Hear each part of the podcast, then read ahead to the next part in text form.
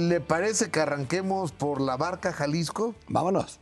1943. Eh, 1900, ay, perdón, vamos a corregir, 1947. 1947. Sí. O sea que no tiene usted 80 años. No. Oiga, ¿cómo era la familia Rivera ahí en la barca? ¿Quién la conformaba? Bueno, la familia Rivera era nada más mi mamá, porque mi papá andaba siempre viajando. Entonces, mi mamá, eh, tratando de sobrevivir, eh, compraba cacahuates en la barca y los vendía en una cajita de, en una java, con una toallita y, y bolsitas de 10 centavos. Entonces, ahí fue creciendo poco a poquito, entonces tuvo un negocito. Luego viene, viene una persona que le decían el chin, ahí en, este, en San Agustín, y le gustaba entrar a la tienda y como era mu- mujer mi mamá y no tenía defensa, él agarraba cosas y se las llevaba y comía y no ¿Se pagaba. robaba? Sí. Entonces, en una ocasión mi papá viene de los Estados Unidos y estaba con mi mamá ahí en la tienda. Entonces eh, eh, llega él, llega el chin y agarra eh, un, un manteca de cerdo así de un bote y la tiró hacia los dulces. Entonces mi papá lo vio y mi papá estaba en ese momento cortando un queso grande con un cuchillo. Entonces se enojó y fue y le dio dos puñaladas al chin. Entonces eso nos hizo irnos para Comatillo, Michoacán, Lo mató. no. De ahí anda todavía San Agustín. Y de esto nos hizo irnos de, de San Agustín a Comatillo, Michoacán. Y de Comatillo, Michoacán nos fuimos a Pueblo Yaqui, Sonora. Entonces allá empezamos una nueva vida. Pero dejaron la tiendita. A la edad de siete, a la edad de ocho, siete, ocho años. Dejaron la tiendita que tenían en, el, Exactamente. en el primer lugar. Eh, ahí en San Agustín, sí.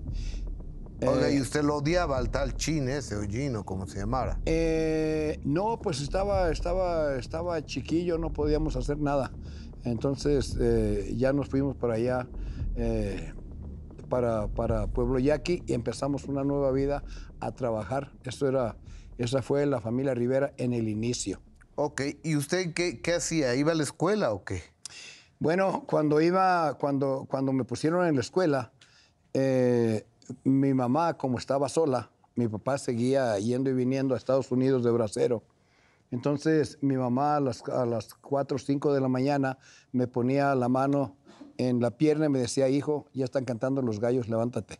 Me levantaba, me daba tres pesos, me iba a la panadería, los compraba de pan y luego me iba a vender pan en las mañanas o con la oscura en la mañana, pan caliente. Entonces la gente que tomaba café y nos compraba pan, cuando regresaba ya traía yo seis pesos.